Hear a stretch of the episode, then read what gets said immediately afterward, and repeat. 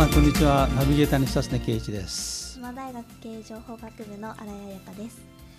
えー、新井さんあの前回は、はい、あの渋沢栄一とね、はい、後藤新平ということだったんです。男の人だったですね、はい、今回女性なんですけどどうですか？そうですね。女性同じ女性ということでちょっと親近感が湧くので、うん、そうですか。はい、えーと、まずね最初に紹介したいのは与謝野明子っていうんですけどね、与謝野明子は知ってます？そうですね。歴史の教科書とかでよく出てきます、うん、そうですね、はい、でこの人は歌人なんですけど歌を読むんですけども、はい、この歌でもね天下一品の歌を読むんですね、うん、特に官能的なね、えー、恋愛の歌が非常に得意だったんですけどね、あのもう一つね私ねいろんなあのこれ人生調べていて分かったことはね、近代で最高の女性じゃないかなと思いますね。多分日本が生んだ近代最高の女性だと思います。これあらゆる面で大活躍をするんですね。日本の女性に与えた影響は非常に大きいとそういう人なんですね。でこの人はね面白いことにねあの、まあ、夫が有名なね与謝野鉄幹与謝野博っていう人なんですね。でこの人も有名な歌読みなんでなんですけどねこの鉄幹がヨーロッパに一人で行くんですね。でその後追ってねあの子供を置いてね行くんですよ。その時読んだ、ね、歌があって面白いんですけどね「いざ雨の日は我がために天の日は我がために金の車を仕切らせ岸らせよ嵐の羽は東よりいざ快く我を追えとか言ってね非常にね何て言うかな天真爛漫で格調が高いんですよね。でこの人はねあの非常にね何て言うかなエネルギーのあふれた人であってね実はあの生涯にね13人子供を産んでんですよ。あすごい大家族ですね。びっくりするでしょ？はい、でねその双子が 2, 2組いたんですね。あそうなんです、うん、で私の計算によるとね、はい、24歳から41歳までほぼ毎年妊娠してたんじゃないかと。まあそういう人なんですね。でその中でね、まあ、生涯5万首の歌とかね、はい、えー、から20冊ぐらいの本を出したりしてね大変エネルギーにあふれたねそういう人だったんですね。でこの人はあの関東大震災の時にはね実は45歳だったんです。ちょうど油乗り切った時期ですよね人間としてね。とかこの時にね実はあの大変なね、まあ、苦難が待ち受けてるわけね。それ何かというとこの人はあの12歳の頃から「あの源氏物語」を愛称してたのね。で源氏物語が自分のまあ先生だったわけですね。でその先生のね「源氏物語」のね現代語訳版を頼まれてたんですよ。でこれをねかなり時間かかって書いたのね。でこの人はあのうん大学校もやってたんですね。で学校にねその原稿を置いてたんですよね。ところがね関東大震災でそれがね燃えて灰になるんですよ。原稿の量は4,000枚。すごいですよ4,000枚原稿用紙4,000枚ですよね。これなくなってしまうんですね。でそこに行った時に、まあ、読んだ歌があるんですね。それちょっと紹介してください。はい。はい。14年我が書き試し走行の後あるべき学院の灰。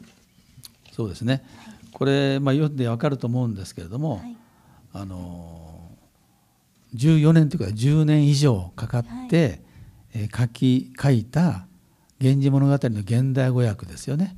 でこれが灰になったと。その灰はどこにあるんだろうか。灰もあるんだろうかと、まあ、こういうことですね。でだから彼女が30代の初めから書いたんでしょうね多分ね。で書くの大変ですからね。日夜書き続けたと。ほぼ完成したと。それが灰になったということで。もし皆あの新井さんがねあのレポートを書かせられるでしょ。はい、で書き終わった時に、えー、それが燃えるんですけどどうですか？すごく悲しいですね。悲しいよね。はい、これねあの、はい、そういう事件は結構あってねあのよくあの岡倉天心っていうね、はい、日本の、まあ、あなた絵をやるらしいんだけどね、岡倉天心日本画家の、おまあ、再建をやったあ大変優れた人なんですね。はい、でこの人はねもともとはねあの大学で出てから、はい、あの管理管理になろうという法学部なんですねもともと。で卒業論文を書き終えてね、た後にはい。当時同棲してた女性とね喧嘩してねその女性がね燃やすんですよね。そ れで亡くなっちゃうんですよ。それでショック受けるでしょ。ーはい。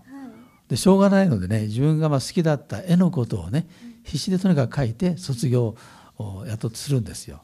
それがために彼はあの内務省とか入らずにねあの文部省に入って、まあ、絵のことをやるんで、ね、まあいいこともあるんですけどねはいですねでねこの人がねあの45歳で全部亡くなっちゃうんですね。で普通は気力がそれからなえるんだけどもあの実はね、えー57歳だったかなあたりからもう一回挑戦するんですよ。そしてねついに60歳で完成すると。その時にねまあ、えーその気持ちはどうだったんです完成した時は。完成した時はすごい嬉しかったでしょうね。どうもうねそうですよね。そうですよね。私もよくあるんですけどね例えばブログを書きますよね。はい。で私はあの、えっと、一番最初の方からパソコンなんか使ってた方なんだけどね。あの昔のパソコンは結構品質が悪くてねあのひ一晩あるいは朝までかかって書き続けますよね。はい。で書き終わった時にねボタンを押すとね消えるんですよね。それでねあー。っと声を出してはい。そして布団潜って寝るんですよ。ね？はい。だけど戻ってこないでしょ？そうですね。でしょうがないのでまた気を振り起こして書くわけ。ね、よく気持ちがわかるんですね。はい。ただね不思議なことにねはい。一度書いてるから、まあ、最近ブログも時があるんですけどねあの再度書く時があの時間そんなにかかんない。あそうなんですということを、まあ、経験してるんでね。はいあの今後そういうことがあってもねはい記録を落とさずに 頑張ってほしいなと 思いますよね。でこの人は平塚来長という人がいるんですよね。これはあの、はい日本原始女性は太陽であったということを言って新しい女性として非常に有名になった人なんですけどね平塚来長とね実はあのこの与謝野明子がね論争するんですよ。うん平塚来長は女性は保護されるべきものだっていうんだね。ところがね与謝野明子は違うとそうじゃない。女性も一人前の,、えーおあの人間として働くべきなので、えー男性に追っかかるべきではないと、ね、もちろん母性の方が必要だけども過剰にやるべきではないと言ってね大論争するんですね。はい。まあ、これあの非常に話題になったんですけど、今読むとねこの与謝野明子の言葉は非常に説得力がね、あるなというふうに僕は思っているんですよね。何か感想どうですか？そうですね与謝野明子と聞くと、うん。あのただ歌人なので、うん。あの歌を書いていただけだと思っていたんですけど、うん。なんかいろいろ大変な目に遭っていたりうん。の女性の活躍についてこう言っていたりなんかいろいろなことがいろいろしてた人そうですね、まあ、この人は非常に優れた人だったのでねあらゆる分野から声がかかるんですね。はい。でそれに応じて、まあ、自分の才能を発揮していったというタイプの女性だと思いますけどね当時の女性の中ではピカイチですよね。ですからもう少しこの人のまあ人生例えばよそのあらゆる業績を踏まえながらねさっき言ったようにあの5万種ねはい。斎藤茂吉なんかの何倍もなんですよね。それから本も20 23冊出してるんですよ。うん。ね、並大な人じゃないでしょ。ただね残念なことに子供から子供が残した式が残ってるんだけどね。子供から言うとねいつもね心心にあらずでねあの食堂に行くでしょ。そうするとね勝手にね頼んで子供の分も頼んでねでビール飲んでねあらぬ方向を向いてたって言うんですよ。で いいお母さんじゃなかったんじゃないかとい。うかこともあるんだけどね、はい。まあ、非常にまあ参考になる人だなと思いますよね。はい。がもう一人はね、あの堀文子っていうんですよ。堀文子って名前は聞いたことありますか？いや一度もないですね。うん、この人はあの画家なんですよね。で私は今回これをやるのでね少し関心持って本屋に行ってたらねちょうどね「サライ」という雑誌があったんですよ。はい。これねあのまあ割と中年以上の人たちが読むね非常に品格のあるね格調高い雑誌なんですね。時々読んでるんですけどもこの冒頭にねあるね対談がね、えー堀文子さんと、ね、菅三淳さん。菅三淳さんは時々は私の大学来ますよね。はい。来てあの講義しますよね。あの方との対談だったんですよ97歳ぐらいじゃないかと思いますね今は格尺としてね絵を描き続けていると、いうことでね大変ねファンが多いんですよこういう絵をね描いたりしてる人なんですよ。でこの人はねあの実は4歳だったんですよね。えー、関東大震災で4歳。4歳だったらあんまり覚えてないんじゃないかなという気もするんですけども実はこの人はね鮮明に覚えてた。ということなんですね。で彼女のあのうん10回によりますとね、あのこの人はね、まあ、この人のお家は非常にいいお家だったので、えー、まあ、お母さんもお父さんもいてそれからあ家で使用人が多かったんですね。ところがねいつも威張っているお母さんもね威張っている大人も全部ね慌てふたむいてね我を失ってたんだそうですよ。大騒ぎね。ところがねでどうしていいか分かんないでしょ？ところがね中に年取ったバーヤがいたと。このバーヤがね総大将となってねこの冷静にこの大災害を乗り切ったらしいんですね。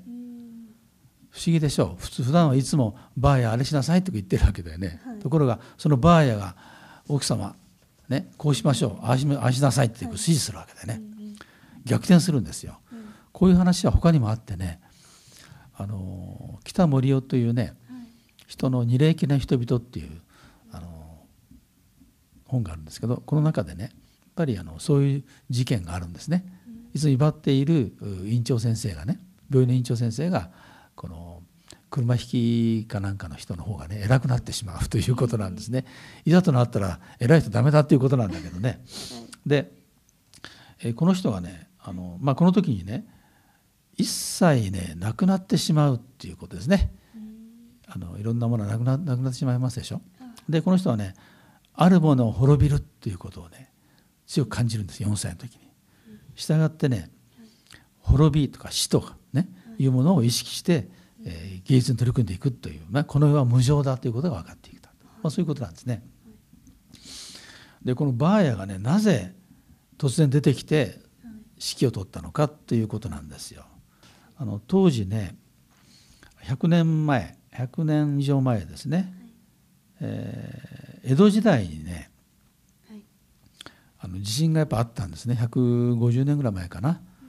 あの1854年にだから明治維新が1868年ですから明治維新の13年前にね東海大地震があったの。ね、これはちょうど静岡の辺りですよね、はい、マグニチュード8.4大地震ですよね、はい、それからその後ですね32時間後、はい、1日半経った段階で南海地震があったと。これ和歌山の方ですね。紀伊半島の。マグニチュード8.4、ね、そしてその翌年江戸にねマグニチュード6.9の安政の大震が起こったわけ。で安政の大震っていうのはいろんなあの事件に、まあ、なって記されてるんですけども例えば日本の近海でね当時ロシアから来てたプチャーチンっていう人がいるんですけど、まあ、その人の船がまあ沈んだりねして日本人が助けたりしてそれが日露友好の絆になったりするということもあったわけですけども、まあ、その時にね3つの大地震が連続して起こるんですよ。ですから今あの話題になっている東海地震とかいう東南海地震というのはねそういう経緯を踏まえてそろそろそういう時期が来るんじゃないかと、まあ、こういうことなんですね。でこの地震のね実はバーヤは経験者だったのね。幼い頃そういう地震をね安政大地震を経験してたんですよ。だからこういう地震の時には、まあ、火が出るから火元を大事にしなさいとかね水が大事だとかそういうこと全部分かっていたということなんらしいんだね。で、えー、まあ、そういうことがあってそして堀文子さんはどうなったかというとその後はですね、もう誰も信用しないとね、えー、命あるもの滅びるんだとい。うことで芸術の方面に行くと、まあ、こういうことなんですね。でもう一つ彼女言ってるのは何か大きい自分が抗うことのできないものが圧力があった場合には戦わないけども屈服しないと、ね、いうようなことなんかも実は言ってんですよ。でこの菅三淳さんとのねあの対談もなかなか面白いんですけどね、えー、こう言ってんだね、私は自分の過去には興味はございません。だから90数年間で大変たくさんの画業をやってるんだけどあまり興味ないと、ね、今をどうやって生きるかだけなんだと。そういうことを言っています。ね、でこの人は旅が好きなんでね。で旅はなぜか好きかというと、まあ、未知のものにぶつかってまたその未知のものをもう一回、まあ、自分なりに体験しようと、まあ、いうことなんで、まあ、あの世に行くのにも未知だからね。あの対してあの私は怖くありませんよっていう、まあ、強がりをね、言ってるわけですけども、これあのやっぱりねあのあらゆるものはね、えー、と事件とか人と遭遇しますよね我々は。それはね相手の影響というよりも自分が何を感じるかの方が大事だっていうことなんですね。昔から日本はねこう言ってるんですよ。教育とは何かと。先生教えてはいけないと。ね、先生教えてはいけない。で黙ってろというんですね。黙ってるとあの生徒の方がねこの先生はこういうことを言おうとしたんじゃないか考えますよね。それが教育だと。ね、従って、えーまあ、自分の器以上の教育の人間になれないんだと。まあ、そういうことを言ってるんでねことを気が付いたんですけど、まあ、この同じような経験した人はたくさんいます。あの会社が潰れたり人生が一変したりするいるんですけども4歳の人でもこういうことがあったということですね。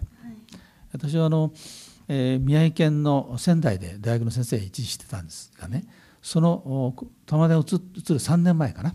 移る移った後あの大震災が起こるんですけども、まあ、向こうでまあ講義して講演をすることがあった時はね、あのまあ、あの大震災で人生が変わるはずなんですよね。あらゆる人がね。皆さんどう変わりましたかっていうことを問いかけましょうということでいつも終わってるようにね、してるんですけど。今日どうですか？やってみて。女性でしたけどねそうですね。